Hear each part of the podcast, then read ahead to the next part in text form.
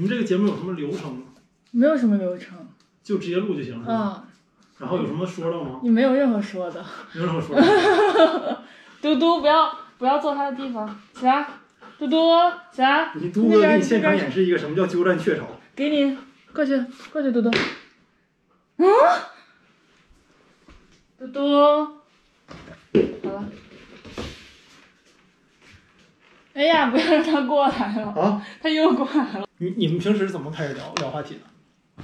我们就开始吃，然后吃着就最近干嘛什么的，就开始聊了。嗯，那要不然就这么聊吧。那你们有什么流程吗？啊，我们我要自我介绍吗？那我流程可多了。嗯对呀，我们这节目就是事儿多，事儿多还没人听。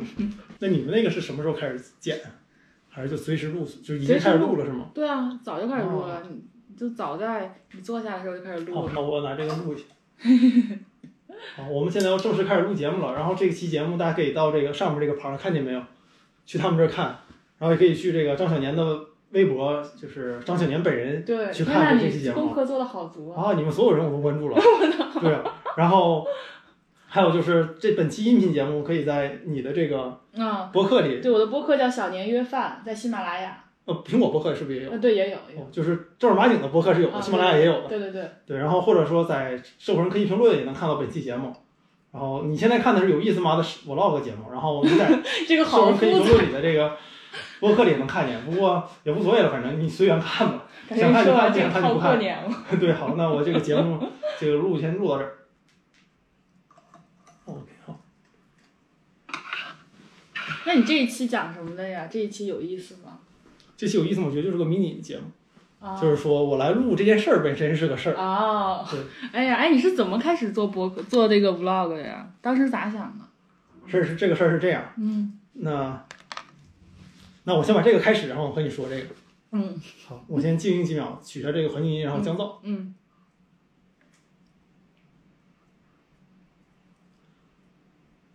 大家好，欢迎大家收听本期的社会人科技评论，我是主持人汉阳。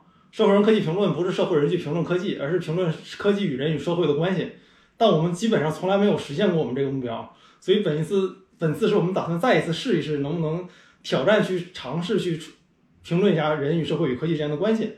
然后本期我们的嘉宾呢是张小年，小年和大家打个招呼吧。啊，大家好，我第一次 被介绍叫张小年，我真名叫张琳，然后网名叫张小年。啊，对，因为我们俩是网友，所以哦，我以为一般人默认倾向于是介绍网名的，啊，是吗？所以就是你还是个很正直的人。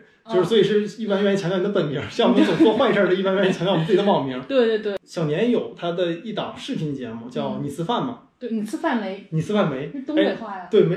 哎，对我刚想说这个事儿，就你这个名儿让我们东北人很吃亏啊。为啥？这就是你想各地你吃饭嘛都有方言，比如北京话是您吃了吗？嗯，对啊，对吧？还有天津话是您吃了吗？嗯，您去了吗？对，但东北话里面就你吃饭吗？就是你吃饭吗？我们也没什么特别的。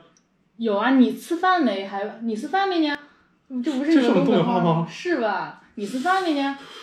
那你那你们咋说呀？就你吃饭了吗？那你可你是哪儿人？你是东北我哪儿？长春人。哦，我们这可能是辽宁方言。有可能就是这个前有狼后有虎，中间夹个二百五，长春就属于哈尔滨和沈阳之间这个二百五。对，听众们你们可能看不见，就我们前面有很多西瓜、给大家嚼一个。苏打水，还有这个西瓜和这个草莓。对，不过就是这期节目我觉得比较有意思，就是因为本身像你做的这属于 video podcast 嘛，嗯就是受众对于你看这个视频里的咱俩说话和你听咱俩说话的嗯感觉是完全不一样的，对对，对吧？比评如说论都不一样。评论都不一样，对，嗯因为比如像我看你的那个，因为你的那些节目我也都看了嘛，嗯比如在 B 站上。嗯然后我会边看，然后边边听，就有嗯一看一会儿听一会儿。嗯然后我发现，在视频里面我比较能忍受，比如这两个你和你朋友在吃饭，嗯，然后可能吃了一分钟再接着说话。对，但是在这个播客里面，如果我空了一分钟不说话，嗯那基本上要不然听众就觉得是他手机有问题，要不然就觉得是他手机连的蓝牙耳机有问题，要不然他觉得就是我们有问题，对，所以他不太能接受说这个这个你你播客的里面有特别大的空白。对对对是。所以就是我先跟听众们大家说一下，就如果你觉得这期节目有哪些东西你觉得不那么播客的，是因为这个节目本身是有视频版的。嗯然后各位屏幕前的朋友，你要是觉得这期节目有点过于啰嗦，我太能说了，本质上是因为这本身我要录一期播客，所以它很难像传统的视频一样，就是做的就紧凑紧凑，或者说就输出的这对对个张弛有度一些因为播客其实张弛没度嘛，嗯。播客一直就是实的，对，就一直不拉不拉不拉在在说。嗯，然后，对，就是播客会像这种突然的沉默，这个大家也能看见，就是我们其实就这么录播客的。嗯，其实我我是今年才开始录播课的，我之前都没有想过要搞这个东西。我是什么时候开始的？我是当时一五年哦一四年我上学，然后我走路上这个学校去学校，嗯然后走路路上就就听那个播客嘛。当时我听一个节目叫《IT 公论》，嗯，这个是中国上古播客的这个代表了。神兽，对，就早年中国播客其实没有那么特别多，嗯然后后来到了一六年，然后我和这个 IT 公论的主播，他俩叫李如一和 Real，嗯，然后做了一个播客叫《时尚怪物》。我们现在这个播客录到现在，一直在就是出现各种新的大家没听说过的东西的名字。啊，对，我觉得挺好的，这就是，就播客是可控的想象力嘛，就不断的引出新的各种各样的哎东，西。那你当时是如何从一个听播客的人，就变成加入他们和他们一起做那个呢？这个事儿有点复杂。嗯，就是你是主动去认识他们，说我想跟你们一起做。对，这是这样，就最开始我是他们的听众，嗯。然后我当时听他们那个节目，他们有一期讲到了那个加拿大有一个叫这个皇家博物馆，安大略省皇家博物馆。嗯。那个博物馆是一个外面看着特别特别好，嗯。然后里面设计非常蠢的一个博物馆，嗯。它会把镇镇馆之宝放到男厕所的外面，嗯，所以代表你如果是个女生去看他的镇馆之宝，嗯就是是一只始祖鸟的化石，嗯，就是你必须盯着男厕所门口看，就是这个事儿非常奇怪，然后啊。对，就是他他挺朋克的，它嗯。不像一个博物馆。嗯。然后当时这期节目录了一期嘛，就是说关于这个博物馆的一些事儿什么的，嗯然后我就写给他们写了一个听众反馈，嗯。然后这就和那个主播认识了嘛。嗯。然后他当时正好从伯克利回国，然后我俩就在北京见了，嗯。见完之后就算正式网友见面就认识了嘛。嗯。然后认识之后，我就想说，哎，那要不然我们也做一期播客行不行？我就问他说能不能一起做一期，就我在你们 IPN 这个播客网络旗下，嗯然后我们就做了一期这个时尚怪物。嗯然后我们就是这么做的。然后前年的时候，我和我另外一个朋友，就是本期他应该在这儿的，徐缓。对，徐缓一个纹身大哥，嗯就那哥们儿一看就挺不好惹的，对，然后说那要不然我们也再做另外一个播客吧，嗯就是因为时尚怪物的其实它还是比较窄的嘛，就你能打着这个名字，你能聊的话题是有限的。嗯我们就想说，那能不能做一期和我们自己专业相关的？就嗯我本身是做技术的，他也是做技术的。嗯然后当时我们看这个，就网上绝大部分微信公号，我们觉得这个文章写的跟屎一样烂，嗯就他们写技术写的都太烂了。嗯所以我就在想说，能不能那我们能不能做一期这个给我爸我妈看的这种、嗯这个音频类的节目，讲这些技术，或者说给一个他不关心技术的人，但但是他觉得说技术对他生活有影响的人去看，就是那就是圈内人，嗯对。嗯然后，但我们后来发现一个事儿，就我们做这期节目，就是从来没让我父母听过，嗯倒是有我很多心里比较阴暗的朋友天天听，就是他这个目标完全跑偏了。嗯但这个事情就是，他既然已经这样了，你也没什么办法，所以我们就顺着这个路走下去了。那现在就是这个社会人可以评论，嗯我们最开始说的是这个评论人与社会与科技之间的关系嘛。现在现在我们已经不不试图证明这一点了，现在主要就是社会人去评论科技，就这个谁行谁不行，评论见真情。然后像我们这档博客，其实聊的话题都比较奇怪嘛，什么嗯。山东酒局的座次啊，嗯。然后伪满洲国万人坑啊，嗯。然后还有什么这个。像是为什么你不该学材料学，这嗯。这种这种奇奇怪怪的话题。哎，，那你这话题是怎么？是你们是聊出来的，还是提前跟嘉宾对好的？我们一般是这样，嗯。一般我们先会请这个嘉宾吃一顿饭，嗯。然后请他吃饭的时候就把这期要聊什么聊一聊，哦。然后再正式去录，哦，然后在正式录之前呢，一般也要先再聊半天，然后再录，把这个哎呀，你们这个节目原来是这么严密、这么严丝合缝的一个节目，我怎么给你们整随意了呢？没有，但即使是这样，从来没有一期节目按照我们想的方法走下去。对，每期节目聊到后面一定是嗯他就不知道聊哪儿去。嗯对，然后所以我们现在也不试图说规定这个嘉宾你按照那个大纲去聊，嗯我们一般就会跟嘉宾说，你可以先告诉我你是你哪些东西是你想说的，因为我不是他这个行业的人，嗯所以我就会和他说哪些东西你必须想聊的，嗯那我在节目中想办法提到，嗯然后其他东西咱就能聊到哪儿是哪儿呗。嗯所以一般其实也是这样。嗯，哎，那我还是很好奇，哎，我我我是问的太多了，算了。没有没有没有，你问问该问问。就你一个做技术的人，为什么会对做内容这么投入这么大的热情和心血？你看，你做一期节目之前，你要请人吃饭，然后先然后再先聊半个小时，然后呢，然后后面你还要剪啊什么的，就是为什么会有这么大的热情？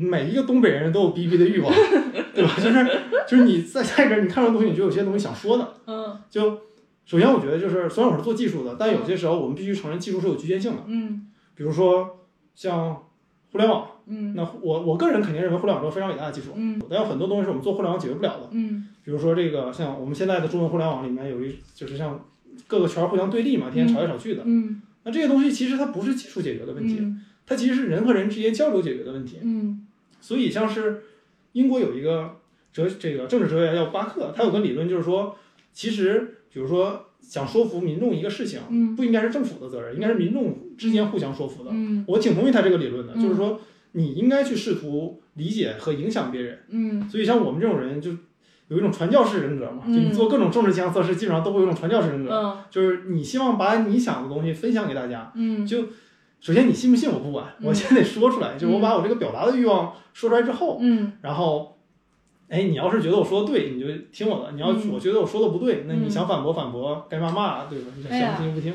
所以就嗯。当时就想说，那要不然咱们做一些音频类的节目，嗯，对，因为我最开始关注到你，想想先是看到曹丰泽在朋友圈里转了关宁锦评论，然后我就点进关宁锦评论，它底下有一个有意思吗的链接还是什么？对，呃对，然后我就扫了那个，然后在就看在 B 站上开始看你的 vlog，然后就看了一个之后就停不下来，就一直看。我当时就跟我的合伙人就我们俩我就传给他看，我俩就一起看，就觉得这直男好他妈有意思，就我们的生活里没有这种就是有趣的直男太少了，而且就是好多是自以为有趣的直男，但是我觉得你的视频就是透露着一种很不经意的好玩，然后就觉得特别宝贵。然后就想说认识你一下，就让曹丰泽介绍认识一下嘛。然后我就，但是我就是让他介绍认识之前呢，我其实去网上搜了一下你的资料，就是先做个背景调查。对，做了一个，我们创投圈儿管这个滴滴，对，然后就我就觉得哇，对你这人的经历太好奇了。就是你，你先是大学你没有读完，对我应该是你们这个节目里学历最低的嘉宾，我是高中学历，就是正儿八经的教育部认可的高中学，历。对，嗯，对啊，你高你大学没读完，然后回你就回国创业，而且回北京创业。对，然后我就来北京创业，我不是北京人。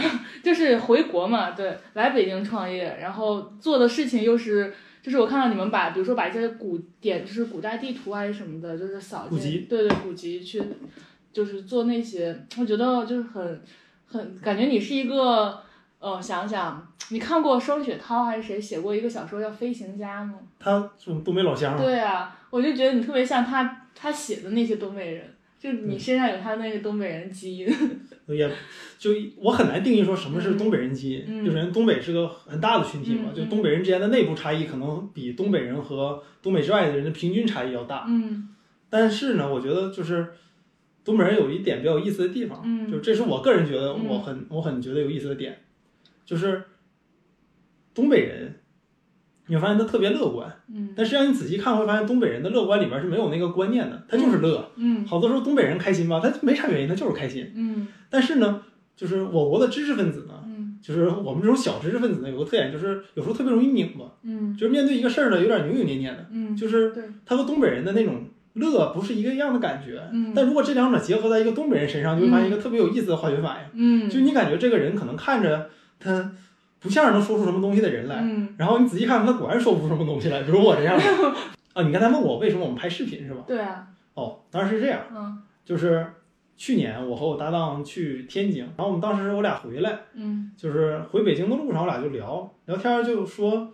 我感觉我俩每天生活挺有意思的，嗯就是我俩挺乐呵，希望大家也乐呵乐呵。那为什么不拍下来给别人看呢？嗯所以我们就拍了那个视频。嗯然后这个的确达到我们的目标了，让我们自己乐呵乐呵，但似乎没有达到让别人乐呵乐呵的目没有，我看了就很乐呵。我觉得你们这个视频才是真正的，我们是真正的朋友，就是那什么是不真正的朋友？就是没有，你知道一个综艺叫《我们是真正的朋友》吗？就是大小 S 还有什么阿雅，有阿雅，还有一个人，就他们就号称台湾的这就是四姐妹去旅行，叫我们是真正的朋友，然后途中会撕逼啊什么的。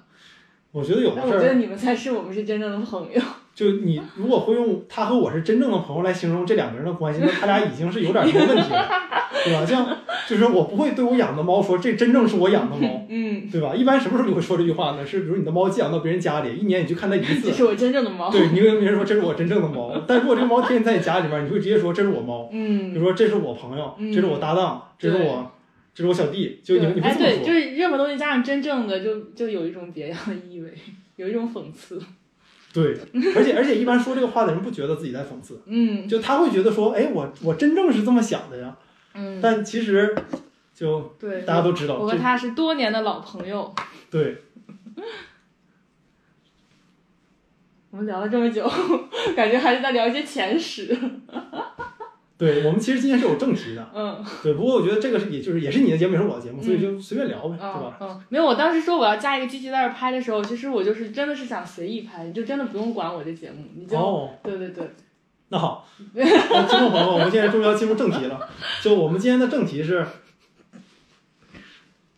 等会儿啊，我想想这话怎么说。嗯，就我 们我我们我们现在已经聊了二十多分钟，不是正题的东西了。我们今天想聊一聊正题。嗯不过我觉得其实无所谓。就我上几期节目，嗯我有个朋友跟我说，他说汉阳，嗯就是你平时中你把你表现的样子原封不动放到播客里，你这播客就能特别好。你在播客里太端着了，嗯，所以这期我也想试一试不端着是什么样。嗯，你刚才是端着的吗？我刚才不太端着吧？啊，对对，刚才没有端着。我觉得刚才那样，我要是端着，那我不端着得什么样，对吧？然后，对，就是本期我们想聊的话题呢，其实是前一段不知道大家看不看新闻，嗯然后说这个清华的把这个自己本科的新闻和新闻系新闻系给解散了，然后只有研究生了，解散了。是解散了你？这词说的，人家要取消招本科生招生，哦，你取消本科生。对对对，但还是有研究生的。嗯，然后张林是正儿八经这个本科新闻系的本科的新闻系的对对学生，你是正儿八经那个清华新闻学院毕业的是吗？是正儿八经。那除了正儿八经，还有什么？还有哪种呢？你要是北大新闻学院毕业的，那就不是正儿八经了。哦哦，是正儿八经的。嗯，嗯然，后，但你现在在休学对，我是研究生休学，我是哦研究生本科念完了，然后念到呃研二休学。哦对，所以我哦，所以你没有那个问题。就我刚才想问你，如果你本科休学过久，然后你这个系已经没有了，那怎么办？哦，那你遇不着这个问题了，对对对你研究生系还是有。对对对，研究生还是有的。然后我，而且我刚开始去清华，我不是新闻系的，我一开始是医学院的，哦，然后弃医从文。就学医救不了中国人。对对对，你你是学哪个方面的医啊？生物医学工程生物医学工程就。是学做什么人工耳蜗呀，什么哦之类的。我小时候特别想学生物，嗯就是我特别喜欢爬行动物嘛。我那个网名那个 PA 就是指爬行动物的爬，啊，对然后我也是啪啦啪啦啪呢。大家好多人这么误解。但我起这个网名的时候，就是中文互联网里还没有“啪啪啪”这个词呢。哦，对，所以这就是风评被害嘛。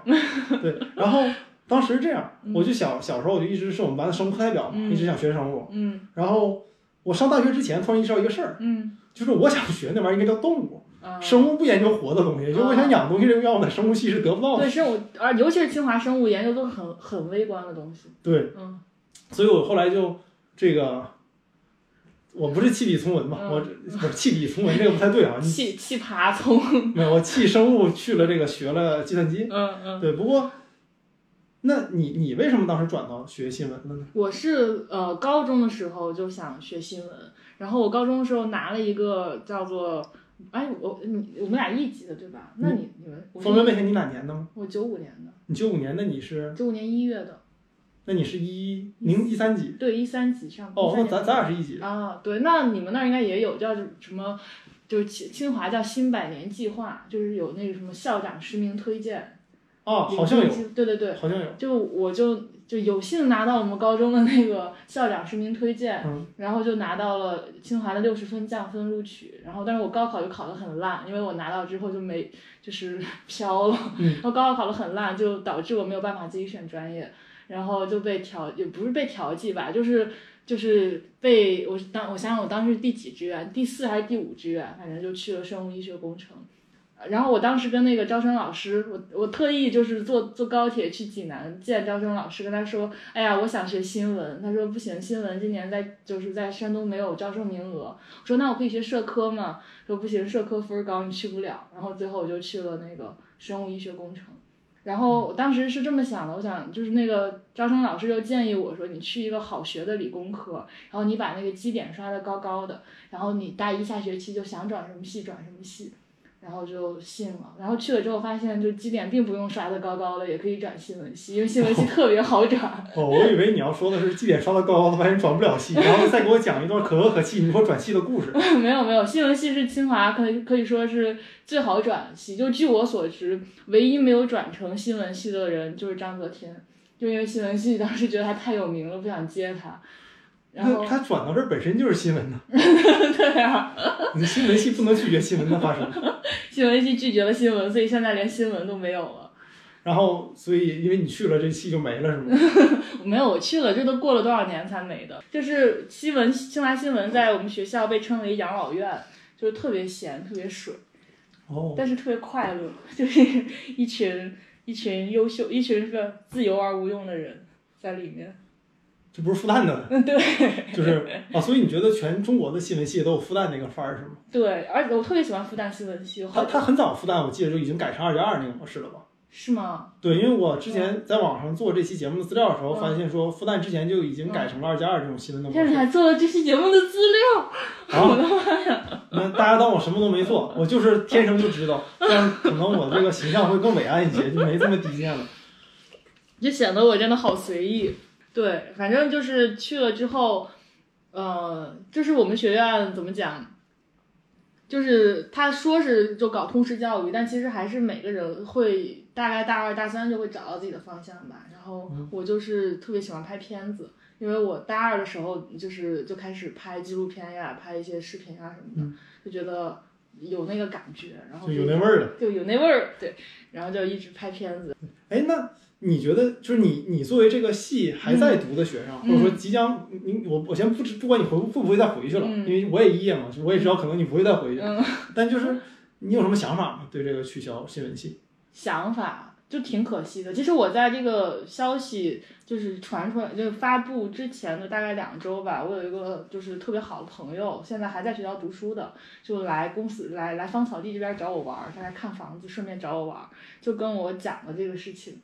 然后，所以我还是有一点心理准备的，但我就没有想到会这么快，就隔了一个周就真就真实的发布消息，而且它是就是这个消息是藏在一个清华的团清华新闻系团委的一个公众号的一段儿里边，而且不是说就没有明确的说什么从此取消本科招生啊或者怎么样，就是说就是将教教学重点转移到什么研究生上，就是如果你不仔细看，你根本不知道这这句话意味着什么。但是就是好多人就开始转发这篇推送，然后说哎呀清华要取消了，所以然后第二天好多就是媒体就跟清华的老师证实，才证实了这件事情，所以才就是有了热搜啊什么的。哦，就他们一开始其实就是想悄没声的把这事儿给，对，因为我去你们官网没看见。对对对对对，就是想悄没声的那个什么，就不想搞出什么大动静，但还是搞出了大动静，我还是很很很可惜的，很遗憾的。然后我看到我们系的老师也是分成两派，就是有那种显得特别识大体的老师，在朋友圈支持学校的这个决定，就是说什么。就是通识教育啊，然后这学校的就是为了布局什么什么做的决定，但是还是就是我我喜欢的那些老师们都没有发这种朋友圈，都是还是很他们也发了很惋惜的那些话。就你用“识大体”这个字本身就已经代表了你是 你的倾向了。对，哎呀，你还是 这是一个细心的男孩子呢。嗯我因为我是就是你一个节目得有这个捧哏和逗哏嘛，就是因为如果你是识大你是识大体的那一方，我就得做嗯，你做不识大体的。但如果你要是不识大体那一方，我就得做那个识大体的，嗯这样咱俩才能接着聊下去嘛。嗯。那我就先做那个识大体的，嗯。就是知乎、微博上，尤其是知乎，因为知乎很多比较长的回答嘛，你会发现绝大部分人，就至少绝大部分写回章写回答的这个人，嗯。他是支持清华把新闻的本科取消的，因为他们觉得新闻这个专业其实是应该适合一个研究生读的东西。嗯，为什么呢？首先这一点我要做 disclaimer，就是我本身我不是学新闻的，嗯。但我有一点比较同意的，比如说你你说我我是学计算机的，嗯。我主我是学我是数学院的，但我主修方向计算机科学。嗯。就是如果今天有人跟我说说说你们计算机专业就是这个本科和实际脱节特别特别重啊，嗯或者说你这个学的东西都没什么用啊，嗯或者说建议把某部分编程语言从本科取消放在研究生去学，嗯。我其实会支持的，嗯。因为我自己开公司，我要招人，嗯。然后我要自己干活，嗯。所以我会意识到学校的一些教育和这个实际上嗯。这个理这个理论和实际的产学研嘛，就是这个学和这个产永远是它会有一个鸿沟的，这是也是个客观现实，嗯所以可能跟专业也没什么关系。嗯但就我自己的专业而言，就三号有些时候我是同意嗯有些东西可能是应该放在研究生去学哎，的。那为什么不是把研究生取消？为什么不是把研究生要学的东西放在本科来学？对，我觉得这个就是一个问题，就是嗯这涉及到你怎么看清华的本科是为了什么？嗯就是我们国其实现在在走的是德国的模式，嗯就是说技能化、职业化培养，嗯就是换句话说就是技校。嗯就贵校不是经常说自己是五道口技校嘛？嗯但其实贵校是不想当技校的，嗯，对吧？就你们所我们所谓的通识教育，不能用你们啊，就是嗯我们大家所谓的通识教育，其实就是说你应该学更广的东西，然后之后再去细分你想学什么。因为一个学生高考的时候，其实可能不太知道他想学什么。对就是这个萨特不有个理论吗？就是说，就是自由就要在悬崖上走，你稍不留神就会掉下去。嗯就是大家都说想要自由，其实你真把自由给到一个人，他是很害怕的，嗯因为你习惯了被别人安排好的这个是这个环境。因为我上大学的时候就有点慌，其实我不知道学这个东西能带来什么。嗯，其实你要让我再晚两年，都不用四年，让我再晚两年选，对，我就更明白我就是这个点，就是他明明是可以晚一两年，让你选了之后再去到这个专业里边学一些专业技能的事情，就为什么要晚四年？要到你研究生的时候再去把这些本来应该在你小小年纪就熏陶的技能和和一些就专业的要熏陶的东西再给你。我我觉得就研究生的时候已经晚了。这就涉及到一个观点，嗯就是说新闻写作的重要性在哪儿？嗯，当然，你要注意到我是是演那个，对对对，我是演那个反面的那个对对，你刚才就不一定是写作的。那比如说，我就我现在也招人嘛，那我招的可能是视频方面的编导啊什么的。那他可能我我也想招一些，就是就招人招多了，也会发现确实就是如果你不是学这个专业，不是你你就是你你做学生的时候没有剪过很多片子，没有拍过很多东西，就那个手感就是不行。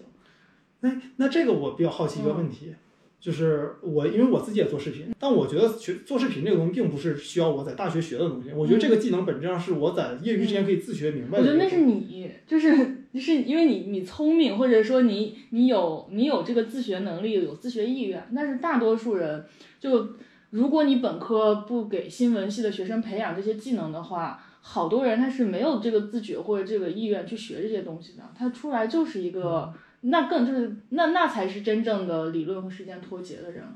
我觉得首先这跟聪不聪明肯定没什么关系。嗯就首先你看是清华取消了新闻系，嗯从各种意义上来讲，能上清华的学生在我国绝对都是，嗯他肯定比我聪明，我在我肯定上不了清华。嗯对吧？那但问题在于，就是说，就是我们很多年前，我和一个朋友过一个讨论，就是说我们现在的媒体写作它问题在哪儿？嗯就有我们大部分时间其实尊重专业性的嘛。嗯比如说，我假设是个核电站的工程师，嗯我在这干了好多年，你认为我对核电站是有专业的？嗯然后假设我是一个程序员，嗯这你这时候你会觉得说我讲程序的事情是专业的，因为我是干这行的。嗯那写作本身也是一个专业。嗯，对吧？那你一个没有写过作的人，肯定是要比不会写作的人要天生要更好的。嗯那之前有一个大家有个，我觉得很多时候讨论里有个问题，就是总觉得写作是个特别好学的技能，嗯只要觉得这个肯定不是，这是要单独学的。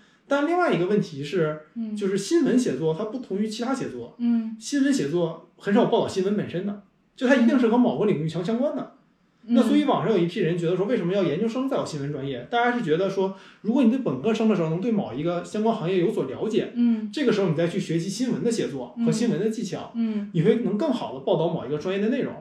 比如说像是我，我我我自己滑雪嘛，嗯然后两三年前我看央视有一个报道，有一个记者，央视的记者问这个我国的一个滑雪教练，嗯就是说，那这个是不是双板练到最好才能练单板？嗯一个记者会问出来，是不是双板练到最好才能滑单板？这个本质上代表他对他所报道的行业并不了解。嗯，那这个其实在我看来，现在是一个普遍现象，它有点过于极端了。明白。但我们能看到很多类似的现象在，嗯在各种各种报道里面，嗯就是说，写作虽然是技能，我们尊重这个技能，嗯但是有这个技能的人尊不尊重他所写的这个行业报道呢？嗯所以网上有一些人的观点是说，嗯，那如果我们本科的时候学，些专业对学专业内容，再去学新闻写作，会不会是更好的呢？就我觉得这这其实还是这其实也是支持我方观点的一个一个理论，就是我觉得在清华已经是你能接触到的，就作为一个新闻系的学生能接触到的其他专业的知识一个最好的土壤了。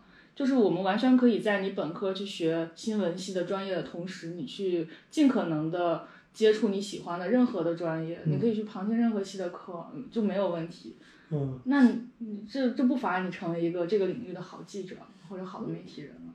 嗯，但这一点我有点疑问。嗯。就比如说像你刚才提到了，大部分人可能没有一个意愿去主动学某些技能。嗯。那我们如何假定一个清华的新闻系的学，我就不假定清华了，我们如何假定一个学新闻的学生有意愿在他的课余时间去学一些别的专业的东西呢？嗯。因为比如说对一个领域成体系的了解，绝对不是说我上一两节课就可以学明白的，嗯，那一定是说你会在这个领域扎下去，对，然后了解一圈儿，或者你去和这个领域最优秀的那群人去打交道什么的。我觉得这个其实很很很慢，但我觉得这是对媒体人来说，已经是一个他能做到的一个非常、非常、非常厉害的一个地步了。就是你不能要求一个媒体人去像一个学者那样，把这这个学科的所有基础的东西都给掌握掉。这个的确。嗯但如果我们以本科教育来看，就是对一个学科的入门有所了解，然后如果你是报道这个领域的，嗯那你觉得这样现实吗？因为你比如咱们看体育报道，其实嗯我国的。虽然我刚才说滑雪，嗯但是如果我们看篮球和足球报道，我我有很有一批很优秀的体育人做这个报道，因为他这个行动员出身。对运动员出身，然后学了很久，然后他来做这个报道，他也有相关的新闻的技巧。嗯但我们在就是又说回我这边的，嗯就是在这个科技行业，嗯实话实说嗯很少。嗯就是我不知道大家平时看不看科技新闻，但如果真正我们会看的话，绝大部分写科技新闻的人可能连一行代码都没写过，嗯然后他去说一个东西是怎么做出来的。嗯，那这个情况下，像我们这种真正做技术的人，其实是不怎么看科技报道。喜欢他们写这些报道，嗯、不能说不喜欢，嗯因为不屑。很多人不看，嗯嗯，他不看，连看都不看。就是你屑和不屑，还是说你在不在乎的？嗯因为好多做技术人不在乎他们怎么写的。嗯但我觉得这是我们做技术的也有问题，就是你你如果不在乎别人怎么写你，嗯就我一个理论就是你如果不活用自己的东西，别人就会利用你的东西。嗯如果你不去告诉别人你是这东西怎么干的，那别人写你的时候，他就按他的思维去写了。嗯那写这东西再让普通人读到之后，他就会觉得说，哎，你们这行这么这么，嗯就是是不是都偷我隐私啊？是不是都是这个嗯人工智能是不是要毁灭地球啊？嗯嗯就这个东西，我们首先不能嘲笑他们会有这个误解，嗯因为的确我们也不重视这个嗯舆论的阵地嘛。嗯嗯但这句话说回来，就是说，那真正写这个专业的人，他的这个对于专业技巧的培养，是真正旁听几节课，还是说去在一个行业内去跟这个专家去聊，能弄明白呢吗？就是首先，我觉得你这个问题，它不是把新闻本科取消能解决的问题，嗯它更多的是你去鼓励各个专业的人投身媒体，这个这是我觉得这才是解决你你所说的这个问题最重要的那个办法。你，这个我说的很同意。对，那如果说，而且就是我觉得你对新闻，你对记者的界定可能就是比较偏向于就垂直领域的记者，但其实我们所说的媒体人或者是好的新闻人，他不只是一个，就比如说体育记者或者一个科技记者，那他可以是一个评论家或者一个写专栏的人等等，就这些这不一定是，呃，你去学什么计算机，就去学一个垂直的领域。就可以做到的。这更多的，我觉得是你在本科的时候尽可能多的去涉猎各个领域。哦哎，你这个点我同意，嗯这个的确是我没想到的。就我我脑中会下意识的把记者想象成一个垂直行业的记者，嗯这个这个的确是我没想到，是我思维上的漏洞。嗯那但如果顺着这个话说，嗯就是你刚才说我界定新闻嘛，嗯嗯新闻就是尽可能缩小这个信息不平等的这嗯这个的一种一种工具嘛，算是。嗯其实新闻行业现在是有自身挑战的，嗯，就是说传统新闻在应对新媒体挑战的时候，它有有点应付不过来了。嗯但现在这个事情可能是微博干的事儿，对，可能是知乎干的事儿，可能是朋友圈干的事儿。嗯，那所以他们还有一个观点是说，这个功能本身不会消失。嗯对，就是这个功能肯定不会消失，就是嗯新闻你死这个过于过了。嗯但是新闻这个模式可能的确是有点问题，嗯所以新闻行业本身可能也需要去知道一下自己未来怎么走，所以取消这个也也是一个无可厚非的事儿。我觉得是他正是因为要知道就是未来怎么走，所以他才要探索或者怎么样。但现在取消的直接是所谓的休克性的改革了，就他直接把这个学科给取消掉，其实对今后的探索是非常不利的。而且我特别同意你刚才说的那个，就是他现在的之前的报纸的形态呀、电台的形态，可能已经不适应于现在的这种就是新知的传播了。但是我觉得媒介素养这个东西，它是就是每个就是每个新闻人、每个媒体人都必须要有的东西。然后我觉得新闻学院本科它其实最根本的是培养他的本科生的这个东西。就举个最简单的例子，就是我身边的很多新闻系本科的朋友，他们去 B 站做 UP 主，就一做一个准儿，就是基本上一个月以内就可以做成一个差不多十万粉左右的 UP 主。就是就是你不得不服这个东西，是是，这个是。对，所以他们一年两千粉的啥都不管是。就是他们对这个东对大家对这个市场的大家的这种感觉的把握呀，以及他们剪片子的，就是人家就是剪得快，又快又好，然后布光就是布的好看，收声就是收的干净，就是那些普通的你随便随随便一个想做视频的人，就是他要他要摸索很久才能摸索出来的，但是我们本科就熏了这些东西嘛。那但是这个话题又回到可能我刚才聊的那个话题了，嗯就是那如果本科是这些东西的话，那这些东西我上一个嗯类似新东方一样的技进修能学校，班，嗯他也可以教给我呀，嗯并不一定要你原上是新闻学院才能学出来的东西。但是新闻学院它会着力培养你这个东西，你去了别的地方，你可能要摸索十年、摸索几年才能摸索出来的一套东西。那学院它所做的就是把这套东西成体系的教给你嘛。而且我觉得，就是你可确实你在外面你报一个什么新东方的剪辑班儿，就我不知道有没有新东方的剪辑班这个东西，你报一个剪辑班儿或者报一个什么，你确实可以学会剪视频，甚至你不用报剪辑班儿，你跟着网上 B 站上的 UP 主学剪辑都可以学会。但是剪辑这个东西你是学得会的，但是审美是就是他是不会教给你的。这个东西是你靠上课，然后靠你的每次作业去拉片儿，这是一点儿一点儿拉出来的。哦，你们也拉片儿是吗？对呀、对呀、我一直以为拉片儿是北京电影学院不吧，我我们也拉片儿呀。拉新闻是吗？不啊，拉电影啊，拉电影啊。哎，这个我真是头一次知道。对啊，这这都是都是功夫嘛，你把这功夫都没了，你就是没有立没有立足的本领了。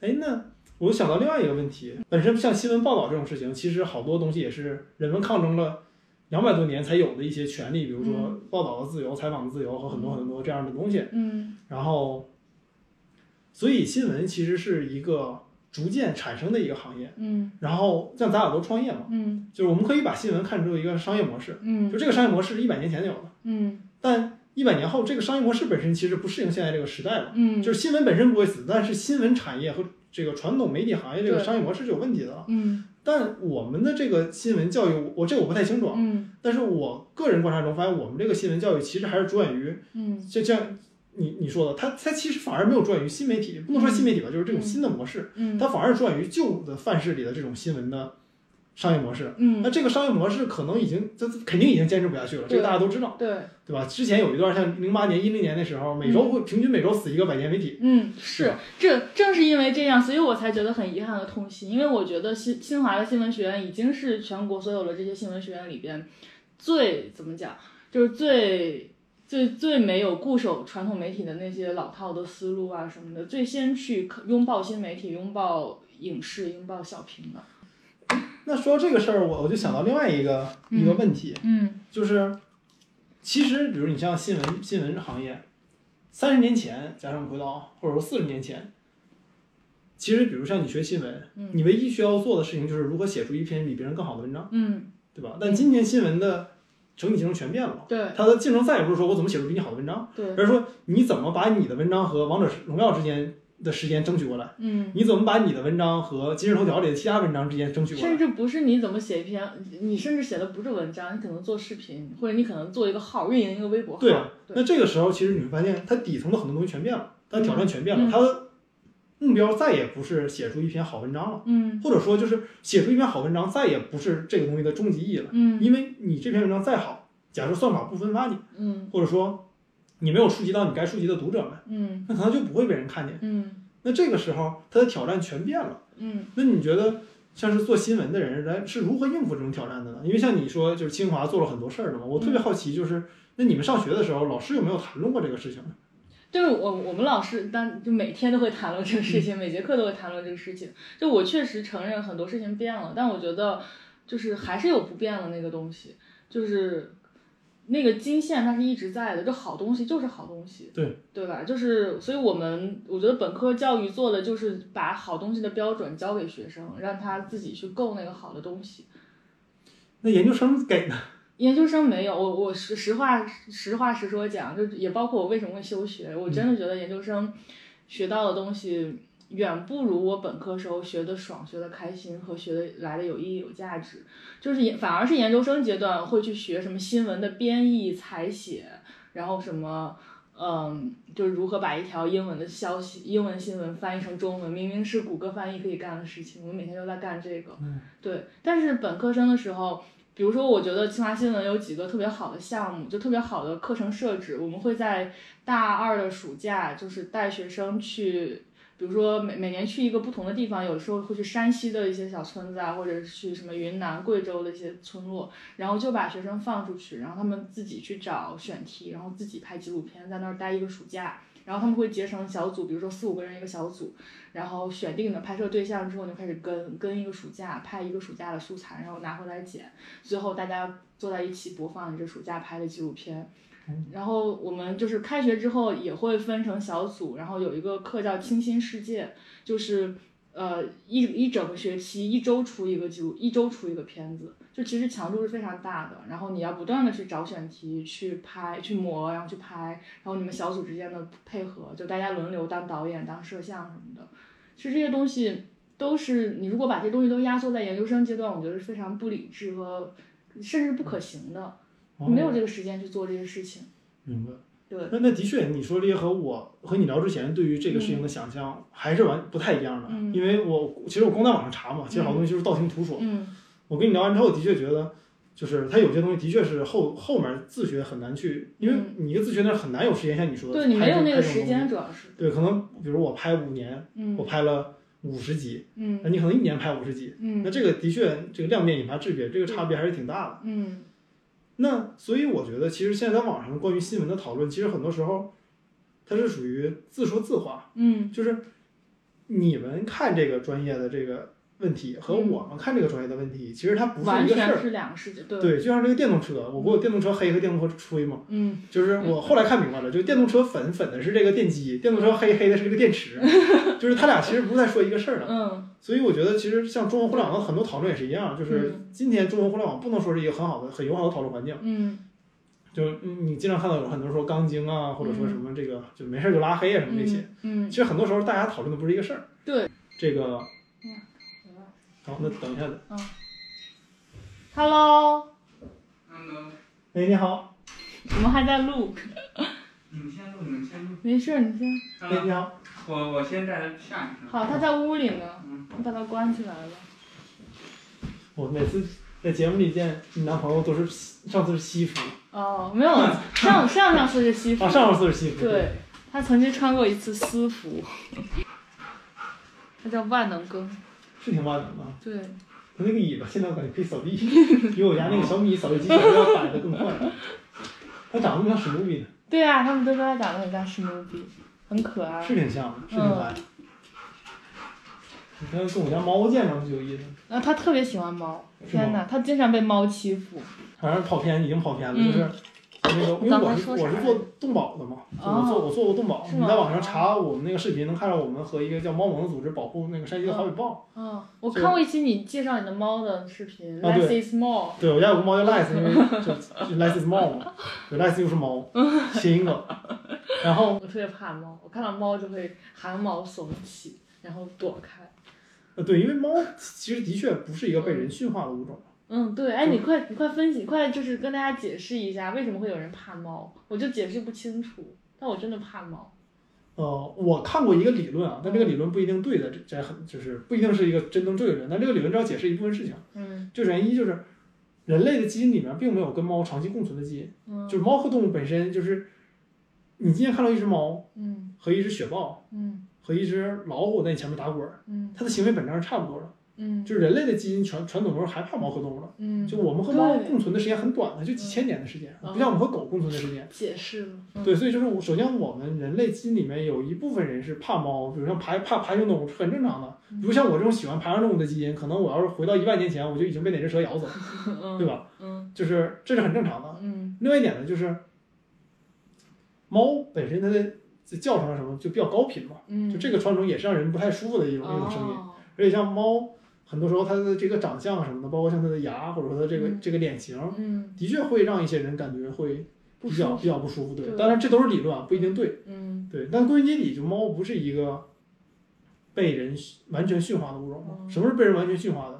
比如家鸡嗯或者像猪，嗯这个属于被人完全驯化的物种。嗯然后狗也算是一个，嗯但猫猫肯定不是，猫并不是说被人完全驯化的物种，就是哦它跟你是一个合作关系，并不是一个谁养了谁的关系。哦，原来这样！天哪，你好博学，然后就是就是我在互联网上，你总得有点就是 学会知知识量、知识面儿，出来混的有点知识面儿。不是吃饭时候吹牛用的东西，对吧？天哪，想看你和杨奇涵对谈，看你俩 谁能逼逼过谁。不是我们两个东北人之间不会互相逼逼的，我们只会嗯，互相的这个喝酒，喝酒。我也不喝酒，他我觉得他应该也不喝酒吧，他也不喝酒，他也不喝对酒。就是东北人，那你俩能干啥呀？搓澡？不是我俩可以聊二人转？宁舍一顿饭，不舍二人转。那，真的可以，你俩聊一下。但实际上，像就是东北，像我觉得我和他，我们这种东北人，其实不是非常 typical 的这种，就是东北人。那 typical 东北人那种呢。这个就是，所以所以你会发现在网上很多特别流特别火的东北人，嗯当然这肯定不是我，嗯就是特别火的东北人，你发现特别有意思，他其实两者差异挺大的。嗯比如说 MC 天佑，嗯这个一人我饮酒醉，嗯对吧？嗯，这个后面就不不说了，这不太正确。对，和这个 MC 高迪，嗯还有这个像是他们，或者你看他们，再你再看贾行家，嗯嗯，再看这个这个老舅嗯保时 Jam，嗯你会发现他们不太一样。嗯就是虽然都是东北人，但他们的内核其实差别还是非常非常大的。嗯，这两种分别是什么？这这如何总结这两种？我觉得一种是就是正儿八经浸淫在东北文化里的人，嗯另外一种是东北文化的他者，就是他在观察东北文化，然后他他也用自己作为东北人身份把这东西讲出来。嗯就比如说我能说东北人土、暴力、野蛮，嗯然后但可能很多外地人他不能这么说，因为他这个政治不正确。嗯那所以作为一个东北人，他有天生的优势去解构自己的文化。嗯所以像是有一些像东北，比如说来说像我这样的东北人，就你你说我真是在东北农村长大，是像赵本山的《乡村爱情》里这样的视野长大的，我不是这样的人。嗯，但是因为我是东北人，我跟他们可以聊得来，所以我可以更好的去活用这个这个东西去讲出来。而且你可能或多或少见过这样的人，就是啊，对，因为他毕竟是我们身边的这个这些人嘛，这个其实就是我们看的东北嗯文化和不能说我们看东北，就我们看的东北的这这一类的这些我们的同胞们和嗯真正的生活在这种氛围里的同胞们的一个区别。不一样。对，我不觉得我和他们是两类人，就我们就是他们，他们就是我们。嗯，但的确，我们在面对这个事情，活用这个东西的风格是不一样的，对你叙述它的时候是不一样的。是不一样的。对，比如像老舅，不知道大家听没听过那个《野狼 DISCO》，嗯嗯就是大家觉得说这是特别上世纪东北，就是那个八十年代的那个感觉的这个嗯 disco 的感觉嘛。但实际上老舅这个人没怎么去过 disco，他嗯自己的采访里说他就去过几次，嗯他就把自己的这个印象写出来了。嗯那所以有的时候我觉得其实是这样，就是当你是这个文化本身里面的这个人的时候，你会更好的去把这个文化发扬光大，会去把它就演演绎出很多的东西来。嗯但当你是这个文化里的人，但你本身没有浸在这个语境里的环境下，你是去旁观它的时候，你会可以更好的活用它，对把它更好的和其他文化连到一起。对，哎，挺有意思的。天呐，所以我觉得你干的事情也太有意思了吧！动物保护，然后还要见这种客户，然后还要拍视频、录播客，然后还有你的本职工作。我我首先我不把这个事儿分得特别清时，间管理如何管呢？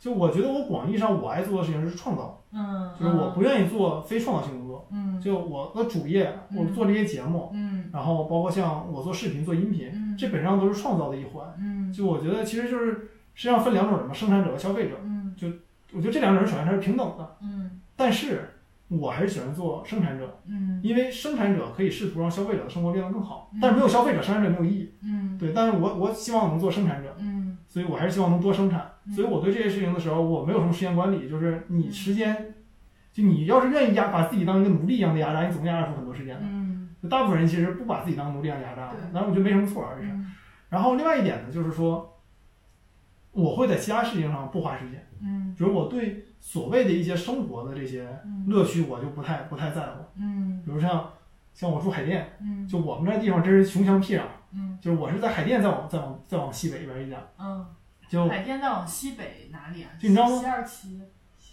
呃就差不多那边就是北忘了。呃观众们可能如果不是北京人，可能大家不知道怎么回事儿，我给大家做个比喻吧，嗯。就是就是像张琳你在这种北京的核心 CBD 到我那儿的距离，嗯就和波士顿市中心到瓦尔登湖的距离一样，就是就差不多是这个距离。因为我刚做了一期节目，叫用打开瓦尔登湖的方式打开北京，嗯，不知道这期节目上的时候，那期节目能不能剪完？天哪，好想看。所以就是我正好当时查了一下那个距离嘛，发现哎差不多。嗯但因为北京堵车，那儿不堵车，所以可能北京还能更长一些时间。嗯对，所以像或者比如说像还是吃啊什么的，我就不太在乎。嗯大家看我这个身材能感觉出来，我并不是对吃特别在乎的人。嗯。对，所以我会在这件事上省时间。哎，那你是什么时候开始形成你这一套行为的逻辑和你的这个生活方式的？是来到北京之后吗？还是高中二年级吧，那你高中二年级咋了呢？高中的时候，其实很多人的心理状态是非常的。那我等一下再说吧。嗯，好，你等他进来吧。他拉了吗？没拉，哦，他早上拉咋了。没拉过呢？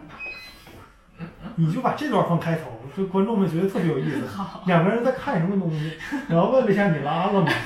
就这事儿特早朋克，上拉了，早上特朋克这个事儿，主要他没说话，他要他要喊了一声，大家还知道是什么。